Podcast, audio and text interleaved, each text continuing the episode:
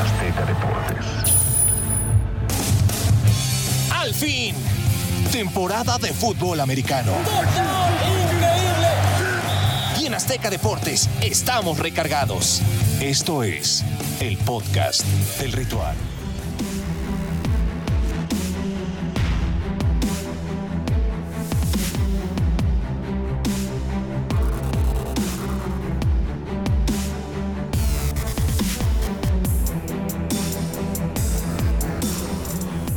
Bienvenidos al Ritual NFL, el podcast. La verdad es que traemos muchísimos temas esta semana. Nos vamos a divertir. ¿Cómo están amigos? Lalo Ruiz, Pablo de Rubens, Gabo Martínez. ¿Todo bien? Andy Sola de este lado. Buenas tardes, por si Buenas alguien se tardes lo a todos, pregunta. qué placer saludarlos. Una semana más de la NFL, se empiezan a mover las cosas de manera interesante. Hay divisiones que me parece que son tristes de ver, pero hay otras que la verdad el nivel competitivo ha sorprendido a distintos niveles. Ya lo vamos a platicar, pero para mí hoy por hoy el este de la americana me parece que está más competido que nunca, a pesar de que los Bills y Miami traen un equipazo. Por ahí los Jets están sorprendiendo y los Patriots que con la defensa y apenas amarrando están tratando de pelear un poquito de cara a la mitad de la temporada. Y así como hay divisiones completas que están tristes de ver, pues también hay equipos completos que están tristes de ver. Entonces vamos a empezar con los Colts de Indianapolis, Ah. que le dicen adiós a Frank Reich, que la verdad creo que eh, para muchos es una Hola. decisión incorrecta. Por cierto, qué padre saludarlo. Pero Ahora sí, arráncate. te saludé.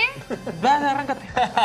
Bueno, pasa con Frank Reich? Platícanos qué, qué pasa No, con no, Frank ¿qué pasa con Frank Por Reich? favor. No, no, dale, dale. Se va de los Colts, se va de los Colts, le dicen adiós después de cuatro años Lo de van. estar ahí con ellos. La verdad, su récord la, la- no es el mejor de la historia, 44 partidos ganados, 30 perdidos y un empate. Para mí, sinceramente, no es lo mejor de lo mejor, pero le dieron también un tema de proyección, le dieron el tiempo para recuperar ese equipo y hasta cierto punto en esa temporada vimos que no lo logró. Lo único que me queda claro es que la paciencia que aseguraba Jimmy Irsay tener en esta reconstrucción, que pasan siete corebacks, que tienen buenos jugadores defensivos, que en su primera temporada los lleva a postemporada, todo eso no fueron elementos suficientes para sopesar la decisión de decirle llégale, para decirle vete. Me parece una decisión equivocada ¿Ah, por sí? parte de Indianapolis. Traigas al que traigas, va a acabar siendo exactamente igual o peor el Sí. equipo de Colts.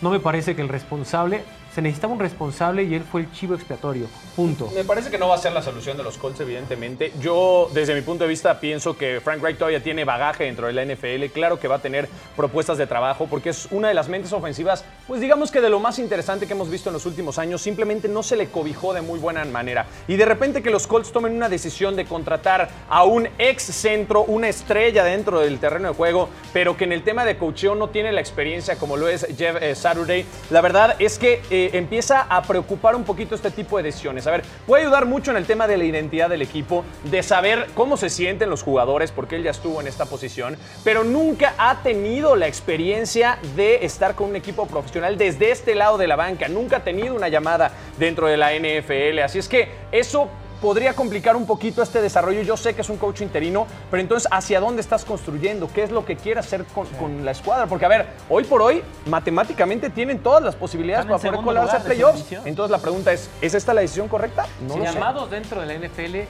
sí ha tenido sin ser entrenador. Ustedes recordarán este episodio en el sideline donde llega un fúrico Peyton Manning a gritonearle a Jeff Saturday porque él estaba mandando las jugadas, no Peyton Manning. Ser el centro conlleva, Sí, pero no conlleva era- un conocimiento que tú estás viendo de frente cómo va la línea defensiva y tú más sabes si van a atacar ofensiva. o si van a estar en una defensa preventiva. La, la lectura que tiene un centro y la lectura que tiene cualquier exjugador va a ser superior. Pero no nos equivoquemos Superior. pensando que cualquier jugador puede ver, ser head todo- coach. Pero no, yo no dije es eso. distinto. Todo Nada nuevo más, head coach en la NFL es un experimento. Todo head coach nuevo que no tenga experiencia como head coach en la NFL va a ser un experimento porque no sabes cómo te va a funcionar en esa posición. Pues así es lo que pasa con cualquier persona nueva. Por eso, pero aquí el beneficio nueva, de la duda que le están dando a Jeff, que, que es lo que yo creo, es el tema de poder analizar al jugador habiendo jugado ¿no? en, esta, en esta franquicia, el tema de a lo mejor verlos de fuera y entonces ahora que es un tema analítico, poder analizarlo desde otro punto, eh, cambiarle el aire o el chip totalmente al equipo.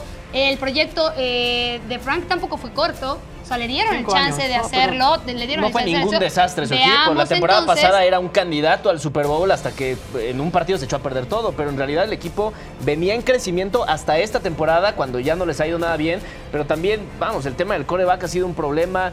eh, no han, eh, han pasado siete corebacks desde que llegó Frank Reich a, a esta institución y me parece también, yo Había que coincido echarle la con, Lalo, culpa a alguien, se le echaron y fue para parece ¿Estás de que acuerdo? Frank Reich también ya estaba cansado ¿no? de este proceso y de que no estuviera tan cobijado y que al final del día tampoco hubiera habido un gran cambio en el equipo con relación a la temporada pasada. ¿no? Me parece que lo de Matt Ryan terminó siendo la peor apuesta. Yo estoy seguro que Frank Reich hirió ¿no? excesivamente a, a Matty Ice para esta posición y al final al no salirle este experimento pues es el principal culpable de que no esté funcionando Eso la sí. ofensiva de los Colts. Entonces me parece que ya fue un desgaste por parte de las dos eh, posiciones y con ello pues ya viene una nueva época para la escuadra de Indianapolis. Veremos si les funciona. Una Cinco. pieza tenía, perdón, 5, 7, 13. Cinco, años estuvo Frank Reich. De esos cinco años, si ustedes ven su récord ganador, tiene mucho que ver. Sí, con el coreback que estaba detrás, en cierto punto, pero con una línea dominante.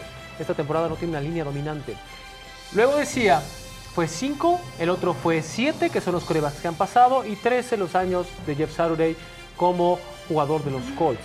Ahora, ¿qué va a pasar en este experimento? Sin duda es un experimento, pero hay de experimentos a experimentos. Decía Gabriel, pues es que es nuevo, no saben cómo va a funcionar. Sin duda, eso estamos totalmente de acuerdo. Es un volado. No estoy diciendo que sea la mejor opción, pero ya si vas a decantarte por algo, bueno, a ver, cada, cada vez que un jugador diga, es que no te creo, a ver, cállate, ve para arriba. ¿El nombre de quién está ahí? ¿Tuyo o mío? Tuyo. Cállese y haga lo que le estoy diciendo. Y eso es par- jerarquía. Eso se llama jerarquía. En un, Y saber en un- liderar, ¿no? Y en un, obviamente no lo va a externar de esa forma, hay que destacarlo. Pero sí va a ser el, mira, yo te voy a creer lo que vengas a decirme. La otra crítica era es que no ha coachado y simplemente es un especialista, analista en una cadena americana. Sí ha coachado, no ha coachado a este nivel. Sabe lo que es coachar, sabe lo que es la NFL. Yo digo, demos del beneficio Es de la duda. lo que estoy diciendo. Sin embargo, fue un error que corrieran a Frank Reich. Es, es- es eso, creo que el, el tema no es eh, el, el entrenador interino, sino el tema de correr a Frank Reich. De acuerdo. Bueno, tema número uno. Tema número dos, que tampoco viene muy bonito que digamos, Cuéntanos, Andy es que los Packers siguen así, pero miren, En claro descenso, ¿no? Romeo Dobbs sale libre. lesionado, Aaron Rodgers no funciona. La- de una de las peores líneas ofensivas que le hemos visto a este equipo de los Packers en los últimos años. La defensiva simplemente no está reaccionando, no tiene opciones a la ofensiva este equipo. Me parece que estamos empezando a ver la carencia de Matt LaFleur como head coach ahora que Aaron Rodgers no tapa todas estas fallas que tiene el equipo, todas estas carencias que no han podido cubrir a lo largo de los últimos años en este nuevo proceso. Me parece que sí es momento de reflexión y sí es momento de empezar a pensar que tal vez la época de Aaron Rodgers está llegando a su fin. Yo no, yo no lo planteo para el día de mañana, Ah, tal vez, pero pero sí MVP. estamos en una baja de rendimiento. Yo no sé si todavía Aaron Rodgers tenga incluso las ganas de seguir jugando, porque lo hemos visto en cuanto a preparación, en los training camps, se le ve un- por lo menos no, No una llegaba buena a los actitud. entrenamientos de pretemporada. Luego en las conferencias de prensa, Lleva dos el años equipo usualmente con el equipo. no se lleva bien con él, no tiene como muchas raíces o buenas amistades dentro del equipo. Entonces, eso empieza a desgastar poco a poco al equipo de los Packers, que hace poco estábamos hablando, a ver, la temporada pasada estábamos hablando de que era el MVP Sí. de la Sí. temporada y que era un equipo que estaba peleando. El problema es que se le cruzaron enfrente a los 49ers y ya no pudo hacer nada más, pero me parece que una caída tan estrepitosa sí tendría que analizarse mucho más a profundidad. Ahora, con toda esa estructura detrás, ¿qué tendría que hacer entonces los Packers para hoy en día poder revivir? ¿Realmente tener a Aaron Rodgers fuera del terreno de? No es culpa de Rogers, ¿O de empezando LaFleur? desde ahí. Es mucho más de la Flor y sobre todo del gerente general. ¿Por qué? Tú cuando reestructuras el contrato de Rogers sabes que no te va a alcanzar para tener un equipo competitivo y parte de la promesa o de la premisa para que Rogers no buscara en agencia libre, en pretemporada, después de esta época de pandemia, lo que ustedes quieran, las polémicas alrededor de esto, cómo se empezó a desgastar la relación, que es natural, porque no tiene por qué caerte bien todo el mundo, ni tienes por qué llevarte bien con todo el mundo. Al final todos son profesionales. Tú tienes que llegar, mira, me da igual si me hablas o no, me importa un pepino. Tú haz tu chamba, yo hago la mía. Pero no Y- la está haciendo y- no, no, no, pausa. No le está haciendo porque los otros son una coladera. Muchos dijeron, ah, ¿ya viste cómo azotaron a Rogers? Lo azotaron porque no le dieron ni siquiera 1.7 segundos para poder lanzar. Digan al coreback que quieran, inclusive a Josh Allen, al que ustedes quieran. No hay un tipo que pueda aguantar la presión como le está aguantando Rogers. Y luego cuando volteas y dices, ¿a quién le lanzo? Tampoco No, tienes. pues está padre mi equipo. No, pues órale, ya va. se terminó la relación No, pues está Rodgers. padre mi Es que te voy a línea. decir algo, porque Rodgers no va a aguantar mucho No, tiempo. no, y luego volteas y ves al head coach y el head coach nada más para abajo. No, pues está padre mi jefe. Ya, Vamos a todo. dar. De acuerdo, pero la, la jugaste relación contra, está rota. Jugaste contra Detroit, jugaste No contra importa. el último pero- Es que lugar. ya no importa el equipo. último lugar en yardas permitidas El y no le pudiste no, hacer no, no, no, no. dos El récord dentro del NFL Te interceptaron tres veces. mentira. Inclusive el 8-0, el único invicto, también es una mentira. Los récords o las estadísticas simplemente sirven como un termómetro. Nada Ay, no lo más. sé. Nada más. No, pero tiene A un ver, punto, porque hoy no si importa tú contra vas qué equipo contra el peor equipo, Sí, no, está bien. tendrías que Órale, jugar bien. ¿El peor equipo en qué? En estadísticas En yardas de qué? permitidas. Estamos Va. hablando de, de la ofensiva y cómo no tiene, de acuerdo, no tiene herramientas, pero también se ha equivocado mucho Mira, Rodgers vamos- en esta vámonos, vámonos con ese camino. Yardas permitidas. Ok. Para que tú puedas hacerle daño al equipo que más yardas permite, por default tienes que poder lanzar. Claro. Por default, por sistema, por sentido común, por lo que sea, dígale como quiera. Si no, demonios, no puedo lanzar, ¿cómo no le voy a ganar a un equipo A que es el peor? Pero la preocupación aquí es que es un duelo divisional y estos sabemos Sí. que valen doble contra uno de los Sí, peores equipos duda. de toda la NFL. No estoy defendiendo Entonces, que claro están bien los Packers, ¿eh? no, no, las que no se alarmas. entiendan. Los Packers están hechos pedazos. No, lo que pero no es que no todo es No, culpa sí, de bueno, Rodgers. no. No, no, no. No, y que aparte no, todo, tiene por qué sí, influir ese- ese contra quién es la posición más importante, pero tiene su culpa, pero sí, preocupa porque, o sea, a ver, los últimos años hemos visto mal a los Packers en algunas posiciones y Rodgers es quien con su talento ha logrado tapar estos errores. También la baja de Davante Adams se ve claramente Claro. que no tienen una idea clara en cuanto a los receptores, en cuanto a las formaciones y en cuanto a la estrategia de la ofensiva. Eso es lo que llega a preocupar y en otras épocas donde la defensiva era quien cargaba un poco también con esta situación, hoy no está haciendo nada. único Entonces, receptor que buscó estructural. en agencia libre los empacadores. El único. Chase. Claypool. Fue el único que buscó. A ver, Ah, bueno, que ahora alguien me, está me- reciente. me- me- me explique.